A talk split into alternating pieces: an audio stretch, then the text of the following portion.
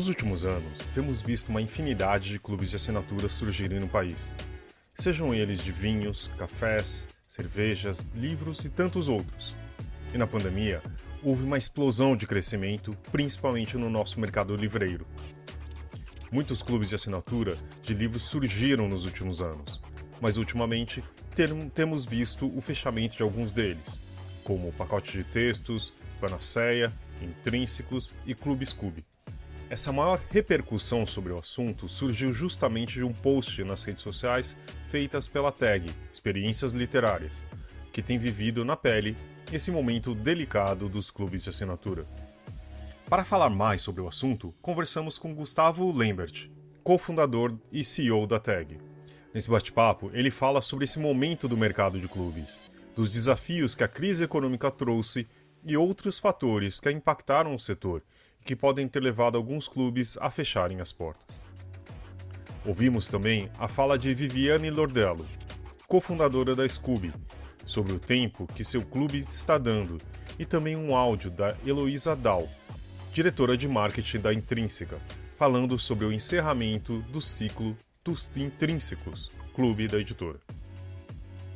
Esse podcast é um oferecimento da MVB Brasil empresa que traz soluções em tecnologia para o mercado do livro. Além da MetaBooks, reconhecida plataforma de metadados, a MVB oferece para o mercado livreiro o único serviço de EDI exclusivo para o negócio do livro. Com a PubNet, o seu processo de pedidos ganha mais eficiência.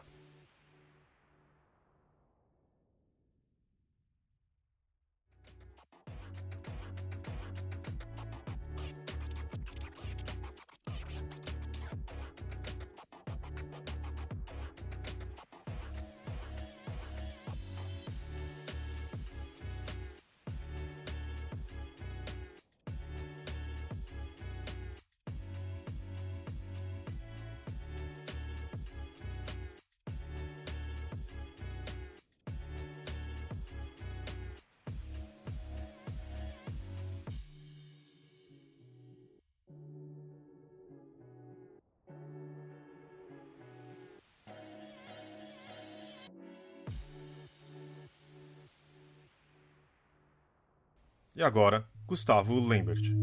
Mas, Gustavo, eu queria. A gente estava relembrando, né? A gente já conversou mais de uma vez. Acho que a última vez foi um áudio que a gente fez um panorama, né, Thalita, sobre o, clube de, de, leitura, assim, vários, várias pessoas conversando e tal. Mas uma das coisas que a gente sempre está tá atento e, e, acompanhando as pesquisas que os clubes de, de assinatura são sempre é, cada vez mais relevantes, tudo, mas com a gente, um post e as notícias que a gente tem acompanhado, tem duas, né, geralmente, né, Thalita, que sempre tem um clube novo começando, mas também a gente ouve muitas histórias, alguns fechando, que a gente vai ouvir aqui durante o programa, né. Então, eu acho que eu queria só voltar, porque como faz muito tempo que a gente não se falou, queria primeiro, Gustavo, falar um pouco sobre a TAG, né, de como que vocês estão, né? Eu sei que são, são várias iniciativas, né? É, a gente acho que tinha falado sobre outras verticais que vocês têm também, de tipos de livros tal. Conta pra gente como que é, a, a TAG está hoje em dia. Boa. Pessoal, obrigado pelo convite, obrigado pela oportunidade, sempre um prazer. Se estão ouvindo aí minha cachorra latindo, porque eu tô, tô em casa ainda nesse, nessa dinâmica híbrida, assim.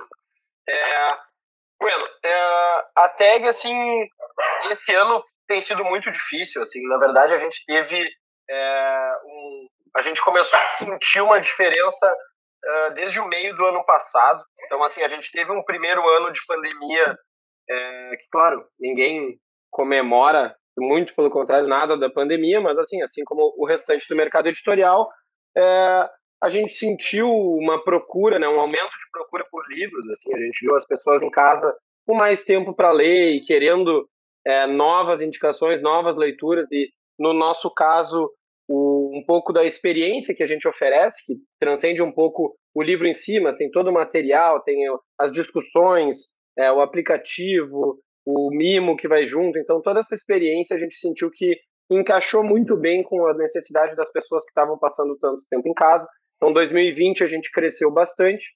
2021 começou muito forte para nós, assim, janeiro do ano passado foi é, um mês espetacular, o primeiro trimestre como um todo, mas aí a partir do segundo trimestre, é, mais ou menos ali entre o segundo trimestre e a virada para o terceiro trimestre, a gente começou a sentir uh, uma diferença, assim, a gente começou a sentir um, um, uma mudança, especialmente daí no nosso caso falando de uh, mídia, assim, de, de, especialmente mídia paga, redes sociais, né, Facebook, Instagram, Google, que são veículos muito fortes para nós quando a gente fala de novos associados. E aí, desde o meio do ano passado, a gente tem sentido que a, essa dinâmica se complicou. Isso tem a ver com mudanças para iOS 14, é, restrições de segmentação, desde LGPD, assim, que acaba impactando porque é, tem sido mais difícil segmentar, tem sido mais difícil chegar nas pessoas certas para divulgar os nossos produtos. Então, eu diria que essa dificuldade começa com um problema de canal, né? Assim, não só nós, como praticamente todos os clubes de assinatura e também muitos outros modelos que têm como grosso da sua é, receita, né, como sua aquisição, o, a mídia paga, sentiram um baque muito forte é, nesse, nesse último ano. Então começa com um problema de canal. Claro que tem, é, ao mesmo tempo, questões externas, como, uh, primeiro, a pandemia é, arrefecendo e as pessoas saindo mais e gastando na rua, né? Então, é, as pessoas come... antes estavam muito em casa, comprando muita coisa pela internet, passaram, felizmente, a voltar a sair, né, a poder sair, e aí é o, o, o orçamento que acaba indo para o barzinho, para festa, para jantares, que antes estavam represados. É, teve esse movimento, a gente sentiu isso também, e óbvio, a inflação. Né? É, assim, um momento macroeconômico muito complicado, a gente sente isso quando os associados comentam assim, cara, inflação muito forte, estou tendo que apertar os cintos, não vou conseguir manter a assinatura esse mês. Então, a gente sentiu assim que é, o momento macroeconômico influenciou uh, e não só influenciou para os consumidores, como influenciou para nós. Com certeza vocês estão acompanhando essa disparada do preço do papel e isso num clube de assinatura é muito impactante. Então, assim, estou super curioso aí para ouvir também é, os outros convidados desse podcast, para a gente saber como é que te, uh, foi para eles é, esse momento difícil, mas o que eu imagino, assim, tenho certeza que também pegou muito forte essa pressão nos custos. E, diferentemente do varejo, em que se pode aumentar preços com um pouco mais de facilidade, claro que é sempre uma decisão difícil, mas no caso de um clube de assinatura, muitas vezes não pode aumentar o preço porque a pessoa se comprometeu com uma assinatura anual assim como a gente se comprometeu com aquele preço pelo ano inteiro. Então a gente não tem como simplesmente ajustar a assinatura. Então a gente fez é, um aumento de preço no início desse ano, só que ele acaba impactando muito mais para novos associados, né? os associados que já estavam conosco em plano anual e que muitas vezes têm benefícios de renovação, enfim, é, acaba que qualquer aumento de preço no caso de um clube de assinatura ele é sentido no médio e longo prazo, diferentemente de uma editora que aumenta o preço de capa e imediatamente, tirando os descontos praticados, claro, mas imediatamente já tem um, é, um impacto. Então, eu, eu sempre atribuo a essa, é, esse acúmulo de fatores, assim, sem dúvida nenhuma, não foi algo específico, não tem, sabe, um, uma bala de prata, assim, que, ah, resolvendo isso, volta a, ao, ao que era antes, assim, eu acho que é um momento turbulento e não só para o mercado de livros, assim, a gente acompanha e conversa com muitos outros é, empresários, assim, do ramo, é, seja do ramo de entretenimento, seja do varejo tradicional e vinhos, e até fintechs, é, investimento, assim, o quanto tem sido como um todo um acúmulo de fatores, todo mundo sentindo essa questão do canal, todo mundo sentindo essa questão de mídia paga, é, todo mundo sentindo o impacto da inflação, é, pressão nos custos, o momento macroeconômico, as pessoas que mudaram seu perfil de consumo do pré-pandemia para o pós-pandemia. Então, é, é, é, é, um, é um dilema, assim, que eu diria que a gente tem acompanhado no mercado como um todo. Não é à toa que a gente viu aí tantos layoffs de empresas super consolidadas, né, que acabaram anunciando que iam ter que reduzir sua folha. É, é, um, é um conjunto de fatores que dá todo esse problema que você acabou de falar. Né? Assim, é uma bola de neve que vai se criando, mas é, é e, e por, por esse mesmo motivo são um conjunto de coisas que vocês têm que fazer para tentar resolver cada um desses problemas, né? A tag tem um relacionamento muito próximo com os leitores. E até eu acho que também a gente eh, pensou em fazer esse podcast justamente pelo post que vocês fizeram para tentar falar com o leitor final sobre esse problema que vocês enfrentam. É, assim, eu queria a pergunta é, no geral, como vocês tentam driblar cada problema que o clube enfrenta? Você acha que esse relacionamento próximo com os leitores pode ser um caminho para minimizar? Olha, é, na nossa opinião, na, na nossa maneira de trabalhar, sem dúvidas, assim, pelo menos desde o início a gente sempre se cobrou muito por ser transparente, né? A gente sempre quis é, se ver como um clube, como um espaço dos associados que eles se sintam donos do clube de alguma forma também, porque na verdade o clube só existe enquanto eles estiverem aqui dentro. É, então foi isso que a gente começou a se perguntar, assim, porque pô, a gente sentindo uma dificuldade tão grande nesse último ano, né, assim, uma pressão tão forte, não só nos custos, mas em todas essas coisas que eu comentei. E a gente pensou, cara, por que, que a gente está mantendo os associados alienados dessa questão? E daí, qualquer mudança que a gente faça para tentar combater isso, ela vem sem uma justificativa. Então, pô, aumentando o preço. Ah, por que estão aumentando o preço? Ou tentando fazer umas promoções mais agressivas para novos associados. Ah, a tag se preocupa mais com novos associados do que com os fiéis, então não está valorizando a base. E não estou invalidando esses questionamentos, essas críticas, elas são completamente compreensíveis, especialmente quando se desconhece o que está acontecendo por trás dos panos.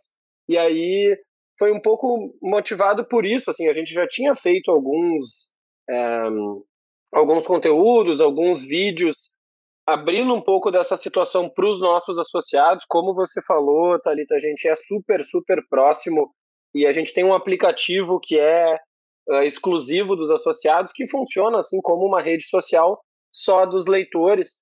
E lá a gente costuma ter esse contato, mas mesmo assim a gente sabe que nem todo mundo usa, ou às vezes as pessoas não viram, ou uma pessoa que entrou depois acaba não vendo. Então, obviamente, a nossa página no Instagram acaba tendo um papel muito importante para conversar com a comunidade inteira, não só quem já é associado, como quem já foi, quem quer ser, é, quem acompanha, admiradores, enfim.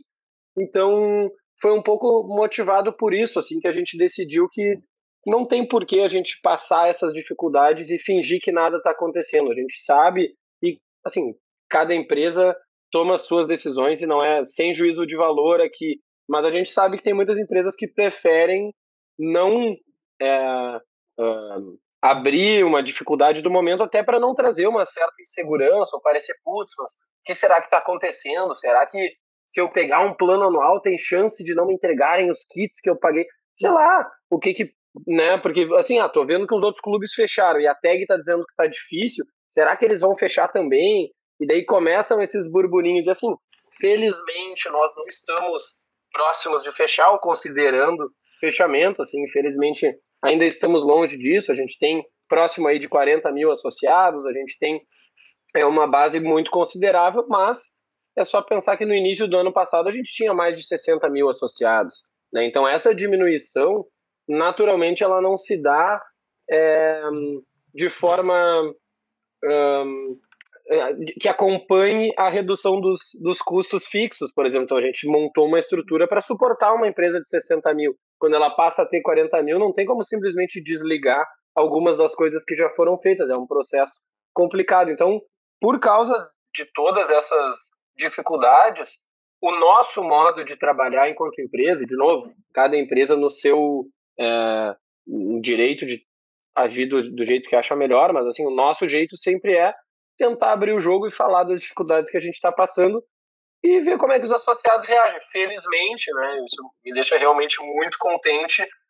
Isso já já é mais os associados estão mais acostumados, então pelo menos a repercussão desse post, certamente a gente vai continuar compartilhando como que está indo o nosso momento, foi muito positiva, assim, os comentários, assim, primeiro que bombou muito, assim, muitos comentários, muitas mensagens de apoio E é impressionante, assim, até emocionante o quanto as pessoas é, querem ajudar e querem estar presente. Então, muitas mensagens dizendo, por favor, sério, vocês são fundamentais no meu mês, vocês são um dos principais momentos é, que eu tenho de tranquilidade, me ajudam, fazem bem para minha saúde mental e, e, muitas coisas muito fortes, assim, muito emocionantes, que as pessoas saíram em nossa defesa justamente porque a gente conseguiu criar essa relação de confiança. Então, respondendo de forma mais direta, olha, daí eu sempre tenho a imagem de que quanto mais transparente, melhor. É claro que às vezes a situação ainda é turbulenta e não se sabe direito o que compartilhar, às vezes vai só gerar mais ruído. Então, é natural que não dê para sempre, sempre, sempre estar falando o que está acontecendo no exato momento. Mas, na, na minha visão, enquanto empreendedor, enquanto empresária, é tentar ser o mais transparente possível e, óbvio, tem consequências negativas também, né? Tem pessoas assim, ah, pessoas de editoras que vieram conversar conosco, que estavam preocupadas, investidor, esse tipo de coisa, mas assim, também estamos falando para eles a mesma coisa que a gente está falando para os associados, que é a mesma coisa que a gente fala internamente. Esse é o benefício da transparência, que é poder falar a mesma coisa para todo mundo, assim. E Gustavo, eu queria saber é, como continuar fazendo investimentos é, quando você vê que a situação te, dá essa, essa complicadinha, assim, sabe? Quando, quando acontece essa, essa, essa mudança assim na empresa, porque se eu não me engano, acho que vocês é, esse ano vocês não vão ter casa na Flip, né? E acredito que na última edição presencial tenha sido um investimento para vocês até para chegar mais próximo dos leitores. Então, como fazer essa mudança e continuar, é, sei lá, tentando trazer coisas novas, investindo, sendo que, enfim, tem dificuldades? Sim. É, de fato, assim, esse ano a gente não vai ter uma casa na Flip e na última Flip a gente teve e foi um sucesso muito grande, assim, foi nossa primeira casa exclusiva na Flip e é um assim um motivo de orgulho muito grande para nós, assim, porque a gente foi cheio de receios, assim, né? Será que vai bombar? Será que os associados vão uh, participar? Será que novas pessoas que não conhecem a tag vão querer prestigiar?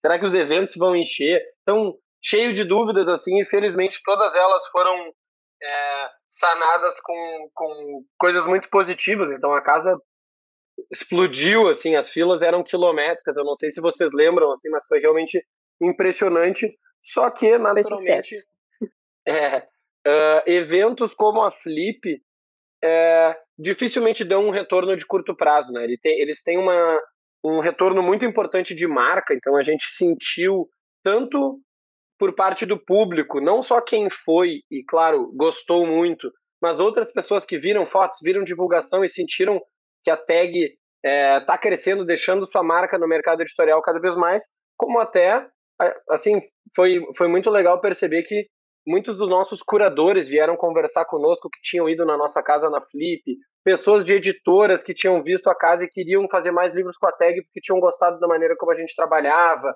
conheceram muita gente da equipe, então tem muitas coisas positivas que não são só novas assinaturas ou novas receitas. Só que, num momento que a gente está tendo que apertar os cintos, né, no momento em que a gente precisa reduzir um pouco nossos gastos, reduzir nossa estrutura, lutar contra esse aumento de custos, infelizmente, assim, infelizmente, em negrito aqui, é, foi a gente teve que tomar a decisão de não ter uma casa própria na Flip esse ano. Eu espero que ano que vem a situação já esteja um pouco mais confortável para a gente retornar com, com uma casa própria, mas, mas de fato a gente teve que tirar o pé é, nesse momento. E isso não só em relação a, a Flip, claro, mas outros projetos que também seriam de médio e longo prazo a gente tem que colocar na balança e sempre é, enfim, é uma decisão de priorização sempre que é muito difícil, mas o que eu diria, assim, que a, a gente não tem deixado de investir na experiência, assim, então se for ver os nossos kits, eles seguem tendo uma satisfação muito alta, o engajamento das pessoas não caiu, muito pelo contrário, a gente está tendo um, um, um, nosso NPS, né, nossa nota de satisfação ali, ele tem só crescido e taxa de leitura também, então a gente tem priorizado um pouco o investimento no produto atual, a gente quer manter a nossa qualidade, o jeito tag de trabalhar uh, experiência de leitura, e a gente tem desenvolvido novos projetos pontuais. Então, no início do ano, alguns meses atrás, a gente lançou a nossa trilha de clássicos. que foi um projeto muito importante para nós, porque,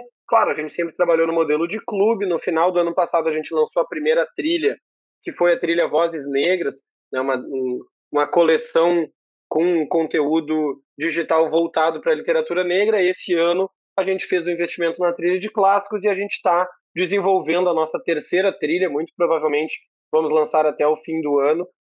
Ainda estamos em pesquisa para saber exatamente qual vai ser a linha editorial, estamos com umas duas ou três opções ali finalistas, mas essa é a questão, assim, é, acaba sendo ou eu lanço mais um produto ou eu vou para Flip, sabe? A gente queria muito estar tá na Bienal também, não pudemos participar, então é muito difícil ter que abrir mão e até uh, ainda mais nesse ambiente aqui do Publish News, assim, a gente sente muito justamente pela o quanto que isso nos aproxima do mercado como um todo, né? Pô, tá na Flip com uma casa, tá na Bienal, tá em Frankfurt, essas coisas são todas muito é, benéficas e muito positivas para o nosso, uh, enfim, para o nosso espaço, para a gente ir aumentando, né, galgando aí é, nosso espaço no, no mercado editorial. E a gente sabe que algumas dessas coisas a gente teve que deixar é, em hold, on hold aí, para ano que vem retomar com força. Em algum momento houve uma explosão de, de clubes de assinatura, né? É, e claro, e a gente vê um momento ao contrário desse. Claro que, como, como a gente comentou, são tem sempre novos. Eu já participei até de, de uma tentativa de um clube entre uma editora e foi uma coisa terrivelmente difícil. Né? E, e, a gente já, se vocês quiserem, a primeira conversa que a gente teve com o Gustavo, ele contou bastante como foi, e foram anos até a tag decolar e chegar onde chegou. Né? Mas você acha assim, uma, na sua análise, como alguém que está dentro de um, do, de um, dos mais bem-sucedidos, você acha que esse modelo de negócio como um todo, ele, ele chega a ser ameaçado por todos esses fatores? preço do papel, quer dizer, que é preço do, do produto, do livro, é, o mercado em retração. O que, que você pode falar a respeito? Olha, Fábio, essa é, é uma pergunta muito difícil, assim, porque a gente está falando muito de, de futuro, assim, mas como que a, qual que é a nossa leitura é, do mercado hoje? Assim? A gente não entende que o problema esteja pela falta de consumidores, sabe? A gente não acha que as pessoas não querem mais assinar clubes de leitura ou que não haja mais leitores, é, que esteja uma diminuição do número de leitores no Brasil, ou que os leitores não querem mais clubes de assinatura, enfim, não entendemos tanto como um problema de público, muito mais um problema de canal. Né? Eu comentei é, da questão da mídia paga, da questão da dependência das redes sociais, e assim, uh, é um fato que maior, a grande maioria dos clubes de assinatura de qualquer produto, assim, vinho, cerveja, cosméticos, seja qual for, a gente naturalmente teve contato com muitos desses clubes desde que a gente nasceu, é, sempre tiveram na mídia paga como uma das suas principais formas de crescer. É, e esse é um, um canal que está em declínio. É, então, naturalmente isso impacta muito forte e eu vejo que a gente está nessa fase de transição entre empresas que se estruturaram e se solidificaram tendo como grande é, canal de crescimento a mídia paga e que agora, performando muito pior, estão precisando encontrar outros canais. Mas qual que seria a minha resposta é, olhando para frente, é como a gente acredita? Dado que a gente acha que é um problema de canal, então o nosso desafio é encontrar novos canais. Né? A gente, claro, não, não é que a gente vai desistir da mídia paga, ela vai seguir sendo um dos canais relevantes. Mas se antes ela representava 70% da nossa aquisição de novos leitores, talvez ela tenha que representar 40%, 50%. E aí esse gap tem que vir de outras frentes. Aí eu vou dar um exemplo. Uh, nós agora começamos um, um, um braço B2B, né, um braço voltado para empresas. Então a gente começou agora a ter um produto especial para é, empresas. A gente lançou isso faz pouco tempo e tem sido muito interessante o, a resposta disso. Assim, vou dar um exemplo: a gente fez um produto de diversidade que o Nubank enviou para as lideranças deles. Então, eles compraram, se eu não me engano, é com uma recorrência de três meses, para 70 lideranças da empresa, a tag envia uns kits que possibilitem que eles façam grupos de discussão sobre diversidade. Daí a gente trata temas diferentes, claro, dentro do âmbito da diversidade. E essa é uma iniciativa que antes a gente não tinha, a gente não olhava tanto para o B2B e agora está começando a crescer. É, só que, claro, essa é uma das iniciativas, tem muitas outras é, coisas que a gente tem discutido e, e, iniciativas que a gente vai tentar prototipar para ver como encontrar esses canais de crescimento. Mas respondendo a sua pergunta de forma mais direta, não, eu não acho que seja o, o fim do modelo de negócio, clube de assinatura, não só de livros, como de qualquer outra coisa. Eu acredito muito nesse modelo e eu acho que cada vez, cada vez mais as pessoas estão acostumadas a assinar algo assim. Quando a gente começou, tinha muita dúvida de, mas vou assinar, eu não vou escolher, mas e daí todo mês, será que vão me cobrar e como que funciona? Então, essa própria questão de assinatura era muito questionada, sendo que hoje a gente ouve música por assinatura, a gente assiste vídeo por assinatura, a gente assiste série, assiste filme, praticamente tudo que a gente faz a gente assina e a gente nem percebe assim de tanto que está naturalizado esse, essa forma de consumo. Então eu acredito que o clube de assinatura como modelo ainda pode ter muito sucesso, mas sem dúvida nenhuma exige uma reestruturação em relação a, a canal de aquisição de novos clientes, assim, pelo menos e ainda comparando a gente, assim, a gente começou a crescer forte ali no final de 2015. É ridícula a diferença de é, performance de anúncios em Facebook, por exemplo, comparando 2015 com 2022. Assim, se a gente tivesse as taxas que a gente tinha de entrega, custo de anúncio que, de 2015, a gente seria uma empresa de 200 mil associados agora. É, então, isso certamente nos obriga a encontrar novas formas de crescer, a ser mais criativo em, em formas de chegar até o nosso público. Viviane Lodelo, cofundadora do Scooby, também participou desse podcast e enviou um áudio para contar melhor para a gente sobre o novo momento do Clube Scooby, que decidiu dar uma pausa. Ela também fala sobre esse novo momento do mercado editorial e livreiro como um todo e da necessidade de readaptação não só dos clubes de leitura, como de editoras e outros pontos do mercado em geral. A gente também perguntou para Viviane se ela acha que esse modelo dos clubes de assinatura se sustenta e se ela vê alternativas para esse setor. Então, além do Gustavo, é a Viviane que dá sua opinião sobre o assunto. Na verdade, nós demos uma pausa temporária para voltar futuramente com o clube é, reformulado. É, essa pausa foi necessária para que pudéssemos usar né, toda a experiência adquirida nos últimos cinco anos e desenvolver um produto ainda melhor e com mais poder de, como é que eu posso dizer, é, encantar né, nossos usuários. Além de, obviamente, fazer ajustes no, no nosso modelo de negócios. É um momento de adaptação não só dos clubes de assinatura, mas de todo o mercado editorial. É um período pós-pandemia que combina novos hábitos das pessoas com a crise econômica do país. Nesse novo contexto, modelos é, precisam ser pensados né, e reestruturados para se adaptar a essa nova realidade. Ah, cada clube tem o seu modelo e as suas próprias contas, né? Então é muito difícil generalizar. Mas se existem muitas pessoas com o hábito da leitura, certamente existirá hoje e sempre pessoas dispostas a pagar mensalmente para receber conteúdo de qualidade, feito com curadoria especializada, né? acredito que os clubes de livros vão continuar existindo e creio que, assim, números de assinantes serão menores e talvez os preços cobrados tenham que ser repensados também. Um dos clubes de assinatura que também fechou as portas nos últimos tempos foi o Intrínsecos, da editora Intrínseca. Então a gente pediu para Luísa Dal, é, diretora de marketing da Intrínseca, falar um pouco sobre esse, esse encerramento e por que eles decidiram tomar essa decisão. Oi, meu nome é Luísa, sou diretora de marketing aqui na Intrínseca. É, falando um pouquinho sobre o Clube Intrínsecos, a nossa experiência, o clube ele foi hum, lançado em 2018 e agora completou quatro anos, em setembro de 2022, quando a gente decidiu por encerrar esse projeto.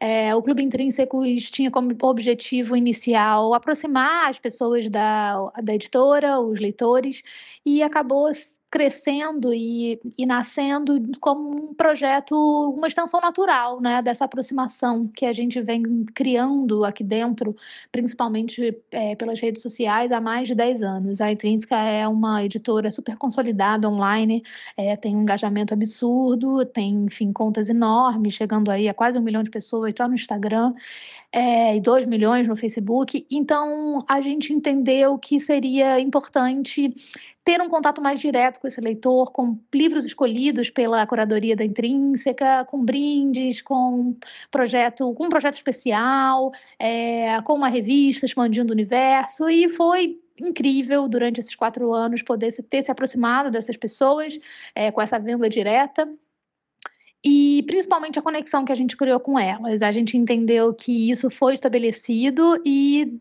por conta é, de outras demandas também internas, né, de novos projetos, a gente decidiu por encerrar o clube é, nesse momento. É, a Intrínseca tem uma equipe muito enxuta, todos os departamentos é, sempre foram muito envolvidos com o projeto do Intrínsecos, e a partir do momento que a gente olha um pouquinho para frente, a gente decide interromper o clube para começar novos projetos, é, se dedicar a novos canais na própria editora intrínseca. É, enfim, o objetivo do clube foi alcançado, que era essa aproximação com os leitores, isso a gente não perde jamais, e a gente vai se dedicar agora a, a novos projetos aqui internamente. Gustavo, além da curadoria, que eu acho que é um grande diferencial da tag, é, tem o design também. É, muita, muitas pessoas optam para clubes de assinatura porque querem um design exclusivo daquele livro, não qualquer design. É, atualmente eu vi alguns é, relatos de editoras que tiveram que mudar o, o tipo de papel, é, se, é capa dura, brochura, por conta tanto do preço do papel quanto da, da inflação em si.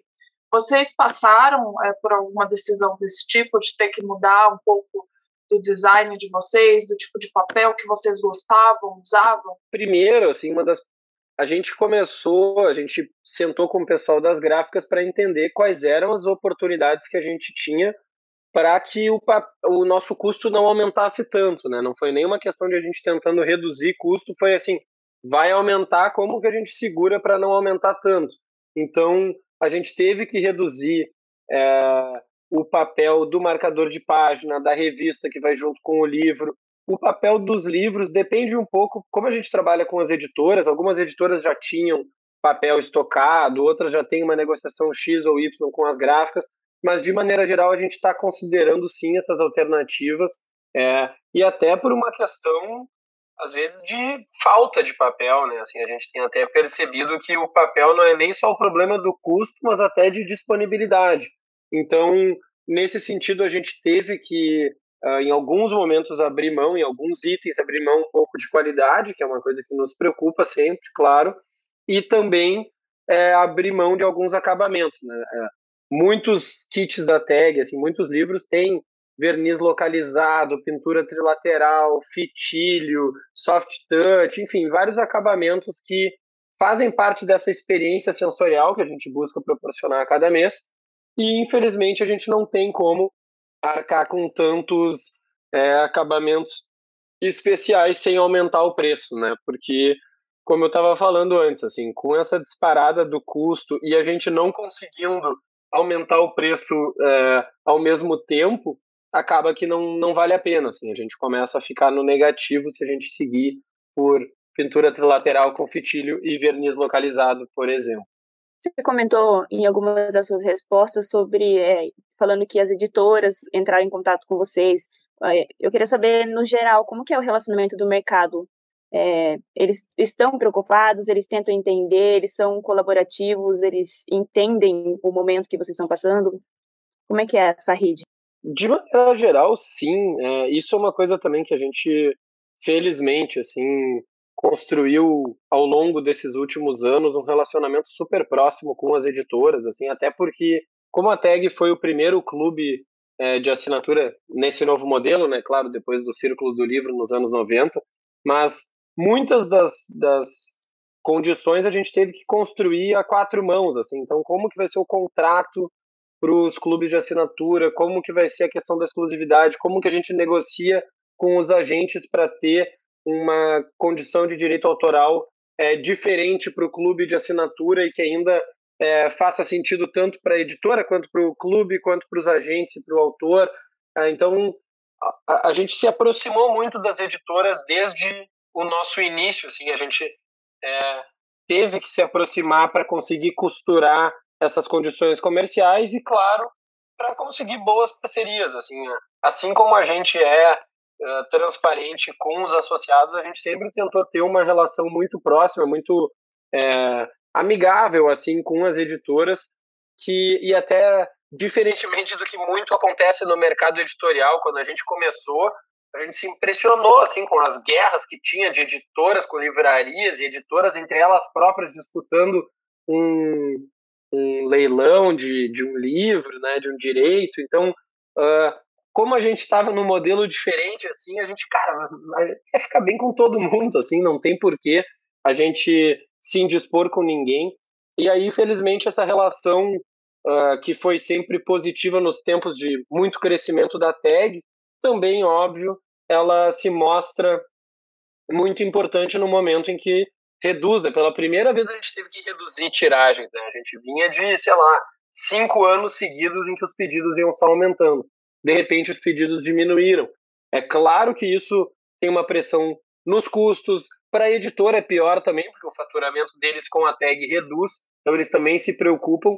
Mas de maneira geral, Thalitas, uh, uh, eu diria que sim, sabe? As editoras estão tão preocupadas, elas estão nossas parceiras, a gente precisou renegociar os prazos de alguns pagamentos para a gente poder ter os lançamentos e investir nas principais campanhas agora, o final do ano, assim, novembro e dezembro são momentos muito importantes para nós. Então a gente renegociou com as editoras, com algumas editoras, claro, alguns pagamentos para depois se elas poderiam e a gente sentiu que de maneira geral é, as, as editoras estão torcendo para a gente passar também por esse momento e voltar a crescer, porque elas sabem que se beneficiam é, disso também.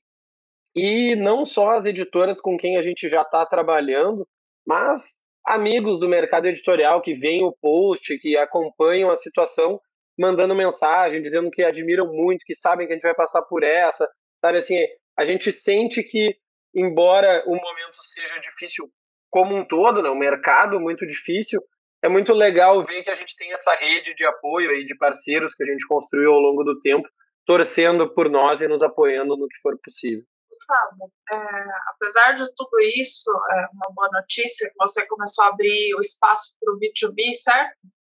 É, eu queria saber o que, que vem de novo, o que, que você está pensando em ampliar, assim, sair da fora da caixinha, sabe? O que, que você está pensando é, de novidades para tag, porque eu acho super legal. Eu acho que já ter um público final, um, B2, um B2C já bem consolidado, não, não fecha para abrir oportunidades para empresas. É, talvez um clube de leitura exclusivo para empresas, com logo da empresa, coisas assim diferentes. Exatamente, Karina.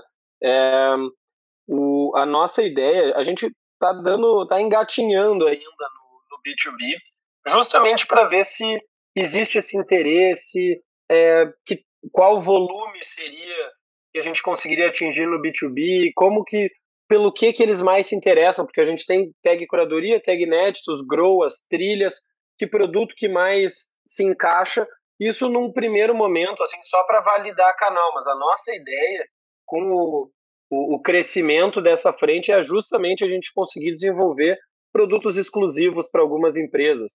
Então, a gente sente, por exemplo, falando da Grow, né? A Grow é o nosso clube voltado para desenvolvimento pessoal e, naturalmente, ele tem muito a ver com o, os, o, o, as preocupações das mais especificamente do RH das empresas de capacitação dos funcionários, muitas vezes, muitas vezes para os colaboradores como um todo, ou então programas específicos de desenvolvimento de lideranças.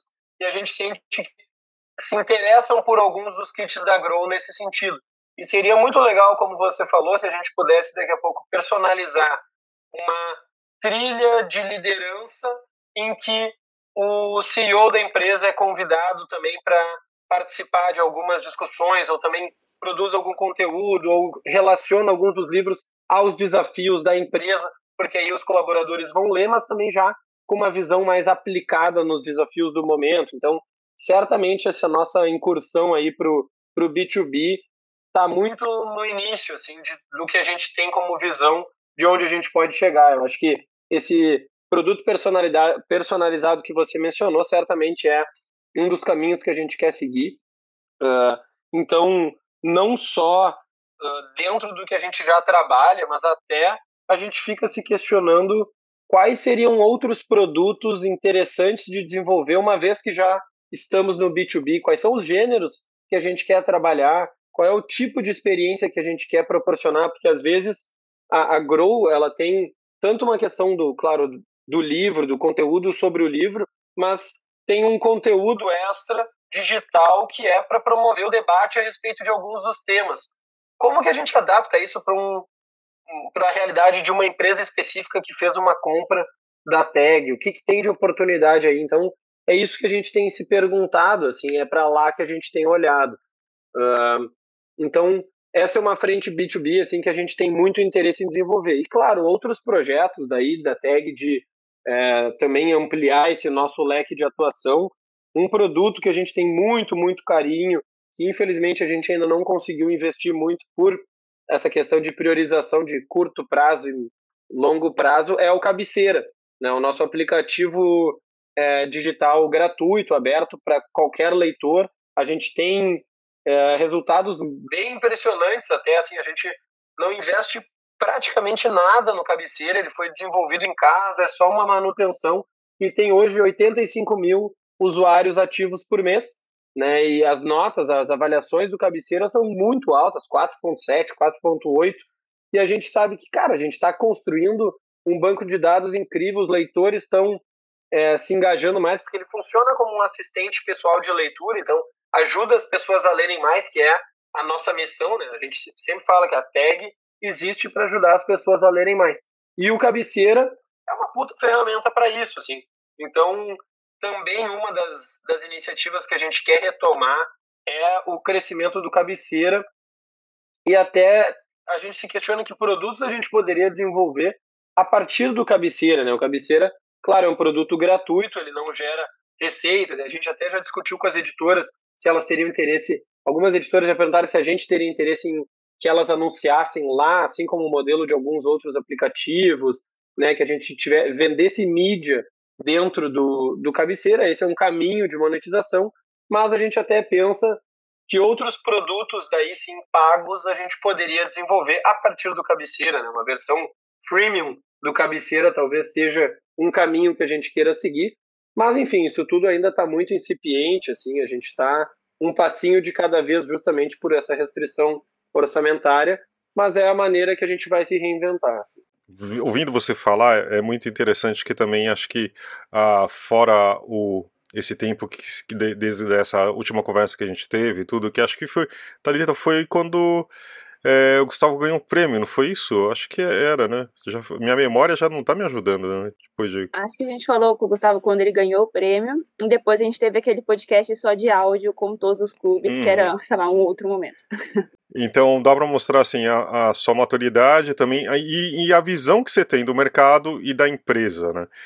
Uma Primeiro, assim, uma curiosidade, eu acho que assim, o, qual a importância de novos usuários, né? Quando você fala de, da aquisição e do, do, fato da mídia paga digital ter, ter explodido em termos de valor, né?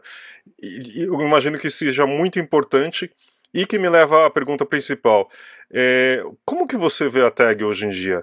Porque ela, para mim, parece uma mistura entre uma editora, uma empresa de tecnologia, é, de relacionamento com o leitor, como que você hoje você pode se identifica e se, se apresenta para os não é não é mais só, só, claro que é também mas muito mais que isso. Fala um pouquinho do, de, da visão que você tem da tag boa Fábio. Interessante sua pergunta.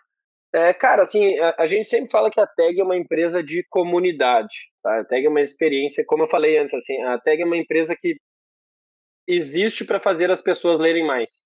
E aí como fazer as pessoas lerem mais, e aí que vem a ideia de um clube de assinatura, aí que vem a ideia de um aplicativo que é um assistente pessoal de leitura. Então, sem dúvida nenhuma, a Tag é uma empresa de tecnologia assim como ela é uma empresa de produto físico e de comunidade, é, e isso tudo num, num mesmo guarda-chuva é difícil de, de qualificar. A gente até num, é, falando com, com investidores, assim, ah, é uma book tech, daí, cara, pode ser, assim, até ficar mais cool chamar assim, mas eu diria que, assim, a gente tem uh, como missão, né, formalmente a nossa missão é revolucionar a relação das pessoas com os livros.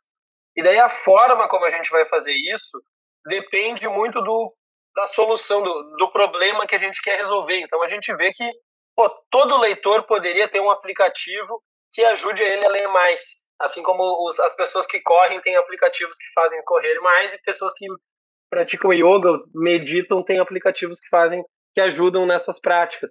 Então, para isso a gente desenvolveu o cabeceira e a gente acredita muito que ele pode ser o produto para topo de funil, sabe? Qualquer leitor não precisa pagar um real, mas ele pode ter interesse em estar no cabeceira. Uma vez estando no cabeceira, daqui a pouco ele não tem interesse num clube que a gente já tenha. Mas pode ser que daqui a alguns anos a gente lance um clube para ele, ou que daí a trilha de clássicos se interesse, ou que a nossa presença na Flip interesse. Então, esse nosso ecossistema, ele é muito diverso, assim, desde produto digital, produto físico, a importância das comunidades, porque, assim, é impressionante, assim, isso é uma coisa que nos alegra muito e que é muito mais mérito da, dos associados do que nosso, a força da comunidade que se criou a partir dos clubes. Então, pensem que logo antes da pandemia começar, acho que foi o último mês ali, fevereiro, a gente tinha uma média de mais de 50, eu acho que eram 60 encontros por mês que aconteciam em mais de 40 cidades diferentes do Brasil, em que as pessoas combinavam de se encontrar mensalmente para discutir o livro do mês anterior. Então, elas tinham que ler com prazo, porque elas tinham que ler até o encontro, chegavam para o encontro para discutir o que tinham achado, formavam novas amizades, e com isso, muitas dessas pessoas viajaram juntas para uma flip, para uma bienal, se tornaram melhores amigas, casais que se formaram por causa desses encontros. Então, isso que é maravilhoso, assim, o quanto que a gente permitiu que essas pessoas se encontrassem, certamente está muito no nosso DNA em tudo que a gente quer construir. Assim, a gente entende que para fazer as pessoas lerem mais, não é simplesmente vender mais livros. Tem que trabalhar a leitura de uma maneira diferente, que passa desde os pontos da Karina ali de cuidado com a edição, com né, o projeto gráfico, como a Jut Jut falou no, no, na parceria com a gente, um livro que dá vontade de passar na cara, mas também tem essa preocupação com uh, possibilitar que as pessoas se encontrem, que elas discutam os livros, que elas falam por que, que não gostaram, por que, que gostaram, o que, que elas estão querendo. Então, tem muito do uh, de como que a gente promove esses encontros. assim E é só ver uma Bienal de São Paulo agora que foi maravilhoso ver o quanto de, tinha de gente junto e pessoas com grupos enormes de amigos que foram para a Bienal, enquanto que os livros também são uma, como a gente fala, né? Os livros têm que virar conversa de bar. Né? Por que, que a gente fala de série, de política e não pode falar de livro? Como que a gente torna o livro um pouco mais é, próximo da realidade das pessoas? E aí, respondendo sua primeira pergunta sobre aquisição de novos clientes, o, o principal, assim, cara, é que o modelo de negócio de recorrência, né, as pessoas olhando de fora, às vezes falam, ah, você tem o melhor modelo de negócio de todos, porque você tem o cliente fiel falar, ah, é verdade, mas eu também tenho o cancelamento fiel. É, e vai acontecer, por melhor que a gente seja e por mais que as pessoas amem o produto, não tem como não ter cancelamentos. E assim, a gente nesse período, por mais que a gente tenha diminuído, as nossas taxas de cancelamento melhoraram. Então, se for pegar por cohorte, assim, então, ah, as mil pessoas que entraram em janeiro de 2022, mil pessoas em 21, mil pessoas em 20, o percentual dessas que cancela tem melhorado, porque a gente está, claro, com muita pesquisa, muito dado, melhorando as escolhas dos livros, entendendo o que, que agrada mais, né, desenvolvendo produtos melhores. A gente sente que as taxas de permanência elas podem melhorar. Só que ainda assim, quando se fala percentualmente de uma base que diminui, é muito difícil de esse cancelamento não representar uma diminuição. Eu vou dar um exemplo em termos reais. Se a gente sabe que, por exemplo, em janeiro do próximo ano, 5 mil pessoas vão é, finalizar o seu plano anual, e a gente tem uma média, digamos, de 50% de pessoas que renovam esse plano anual, mesmo que a gente mande muito bem, putz, tive aqui 20% a mais de desempenho, então 60% das pessoas renovou. Maravilha, mas tu ainda teve 40% das pessoas que cancelou. E 40% de 5 mil são 2 mil pessoas. Então, naquele mês, se você adquirir 2 mil pessoas novas, você fica no zero a zero. Senão, você vai diminuir. E não é que assim, ah, teve uma debandada, as pessoas não estão gostando. Não, foi uma taxa melhor de permanência do que o normal. Mas ainda assim, uh, o, o, o churn, né, o cancelamento, ele impacta muito. Então, por isso que qualquer clube de assinatura tem que ter uma relação de aquisição e retenção muito saudável. É, e é muito difícil isso. E quando, no nosso caso, e imagino que no caso dos outros clubes é, também, a aquisição começou a cair, pelo menos começou a performar pior do que vinha performando, a retenção não, começou, não compensou o quanto deveria compensar para que não diminuísse. Por isso que a gente viu muitos clubes, como eu falei, não só de livro, diminuindo, e não só clubes, e-commerces, né, empresas digitais que dependem de mídia paga, não só no modelo de recorrência, mas a necessidade de aquisição de novos clientes, ela é eterna. E agora no nosso momento MVB Brasil com Ricardo Costa. E aí, Ricardo, como vão as coisas por aí? Oi, Fábio. Fala aí, fala aí, pessoal. Tudo bem? Hoje, para quem estiver vendo o vídeo, sem chapéu, aqueles que ainda não me conheceram. Quem é você, chapéu. então? Este sou eu. Ricardo. Este sou eu. Falando em dúvidas, a gente tem, acho que uma coisa que é, você deve ouvir muito, né?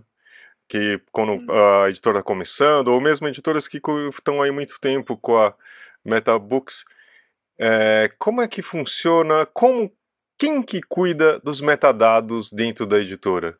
Qual é a sua resposta para essa dúvida tão frequente? A primeira, a primeira resposta é boa pergunta. Mas é mesmo. E, e, isso é uma, uma dúvida recorrente, tá?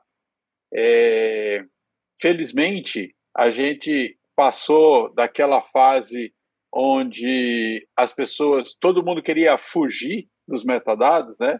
Então, no começo da história, os metadados sobravam para os estagiários, né?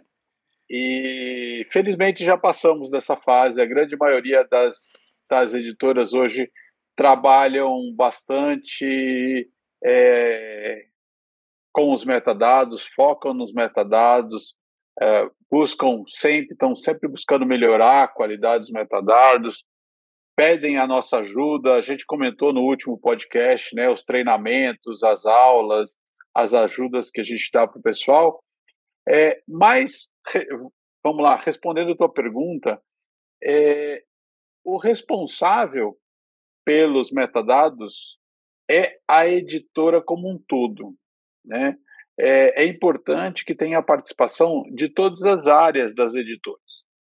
A gente sabe que existem editoras maiores que têm lá departamento comercial, departamento de marketing, editorial, produção, conteúdo, mídia, assessoria de imprensa. Tem editoras menores que vão é, agrupando alguns desses, desses departamentos e tem até aquelas editoras que, como uma amiga minha brinca, é uma eu presa, né? É uma pessoa fazendo tudo.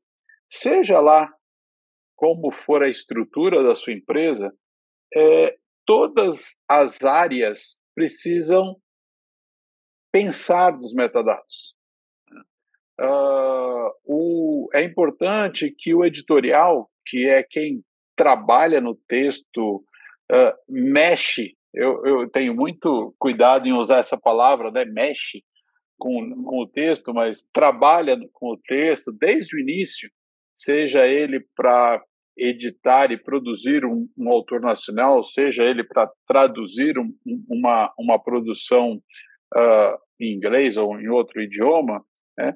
Está desde o começo trabalhando com o texto, já vai ali trabalhando e já vai pensando, né? deixa lá no seu na parte de trás do seu cérebro, analisando e lembrando e pensando e talvez até já anotando algumas palavras-chave.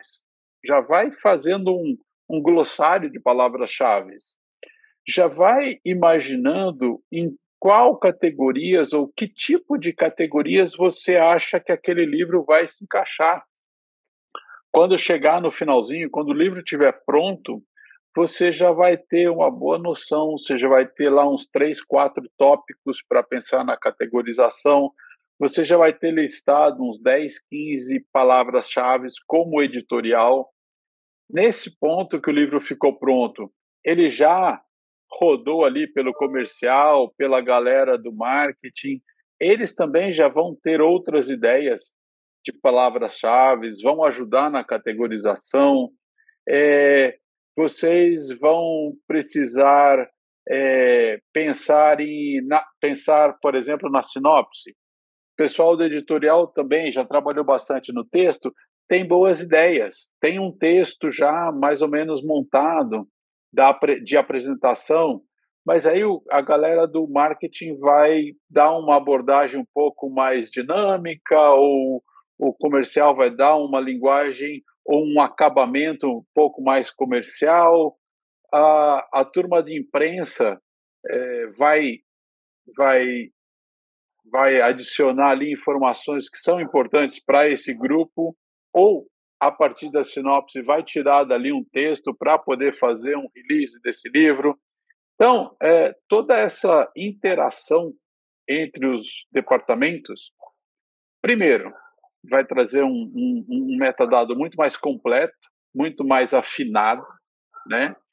É, vai fazer com que vai fazer vocês ganharem tempo na hora de, de preencher os, os dados todos, de entrar com os metadados, porque vocês já vão ter muita coisa na mão, né? Então, acaba que na hora que você senta no banco de dados para colocar as informações, você já praticamente tem todas elas, né? ou a grande maioria delas. Então, é, fazer o trabalho de organizar e depois gerenciar a partir daí é muito mais rápido. Agora, é, eu quero aproveitar, Fábio, e também lembrar que o tempo usado no gerenciamento de metadados é um investimento. Né?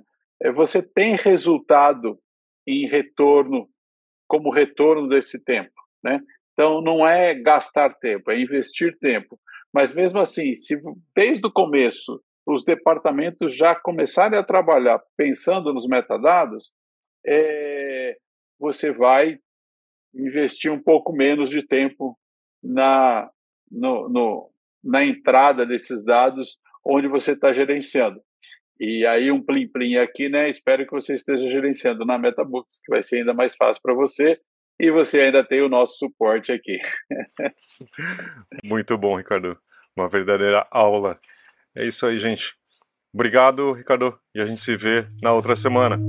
Muito bem, Gustavo. Acho que deu para dar um bom panorama, né? Eu acho gostei muito da sua sinceridade aí, deixando não só transparência para os seus leitores, mas acho que para o mercado também, né? Que a gente está conversando aqui e mostrando que também assim é duro, né, vocês estão lutando e até que continue indo bem, né? Eu acho que também é um bom resumo do que está acontecendo, que vocês estão enfrentando de frente o, o, as dificuldades que acho que todo mundo no mercado tem, né? Tipo, como uma editora, etc., tá passando. Mas agradeço muito do seu tempo aqui. É, você sabe que é, a gente, eu, eu pessoalmente admiro muito, já já trabalhamos juntos, eu já fiz até o, o, o ajudei a participar do Murakami, de um clube do Murakami que eu sou uhum. muito fã, tudo, é, e sempre tem aqui uns livros e a gente, eu gosto muito também de admirá-los, lê-los, que é muito bacana. É. Muito bom te encontrar, Gustavo. Espero que a gente se encontre na Flip também, pelo menos a gente passeando ali e a gente tome um café ali, tá bom?